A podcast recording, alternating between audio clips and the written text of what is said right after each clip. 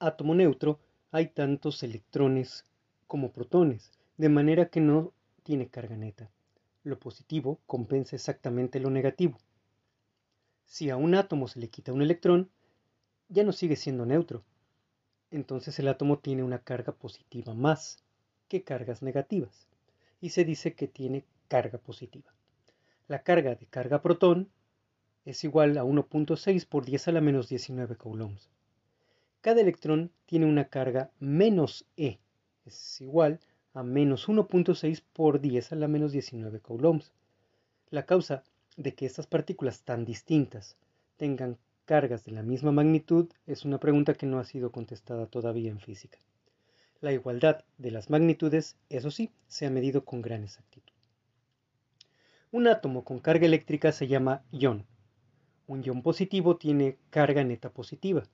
Un ion negativo es un átomo que tiene uno o más electrones adicionales y por lo tanto tiene carga negativa. Los objetos materiales están formados por átomos y eso quiere decir que están formados por electrones y protones y neutrones. Los objetos tienen de ordinario cantidades iguales de electrones y de protones y en consecuencia son eléctricamente neutros. Pero si llega a haber un pequeño desequilibrio en esas cantidades, el objeto tiene entonces una carga eléctrica. Cuando se agregan o quitan electrones a un objeto, se produce un desequilibrio aunque los electrones más cercanos al núcleo atómico, que son los electrones internos, están muy fuertemente enlazados con el núcleo atómico, los electrones más alejados, en contraposición, que son los electrones externos, están enlazados muy débilmente y se pueden desprender con relativa facilidad. La cantidad de trabajo que se requiere para desprender un electrón de un átomo varía entre una y otras sustancias. Los electrones están sujetos con más firmeza en el caucho y en el plástico que, por ejemplo, en el cabello.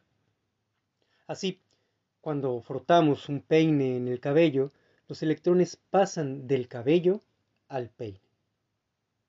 Entonces, el peine quedará con un exceso de electrones y se dice que tiene carga negativa o que está cargado negativamente.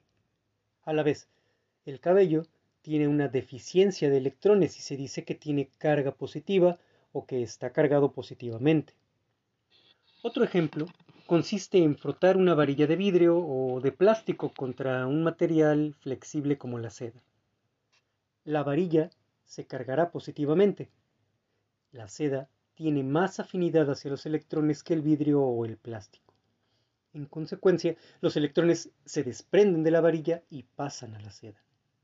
Vemos entonces que un objeto que tiene cantidades distintas de electrones y de protones se carga eléctricamente.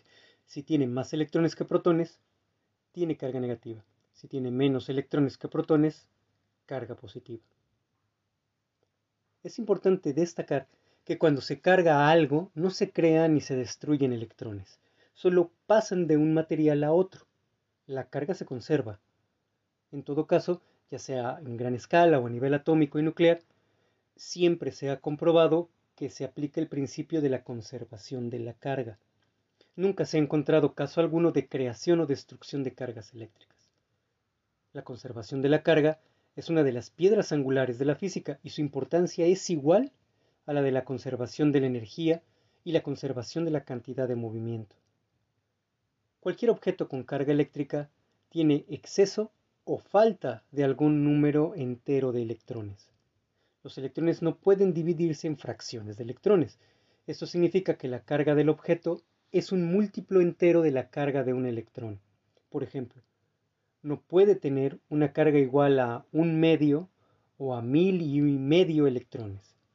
La carga es granular, es decir, está formada por unidades elementales llamadas quantum. Se dice que la carga está cuantizada y que el cuanto más pequeño de carga es la carga del electrón o la del protón. Nunca se ha observado unidades más pequeñas de carga. Hasta la fecha, se ha visto que todos los objetos cargados tienen una carga de magnitud igual a un múltiplo entero de la carga de un solo electrón o protón. Bueno, Sin embargo, dentro del núcleo atómico, unas partículas elementales llamadas quarks, que tienen cargas de un tercio y de dos tercios de la magnitud de la carga del electrón, están coexistiendo. Cada protón y cada neutrón está formado por tres quarks. Como los quarks siempre existen en diversas combinaciones que los mantienen en equilibrio, nunca se han encontrado separados. Y también, eso es importante verificarlo en procesos nucleares, en donde la regla del múltiplo entero de la carga del electrón existe.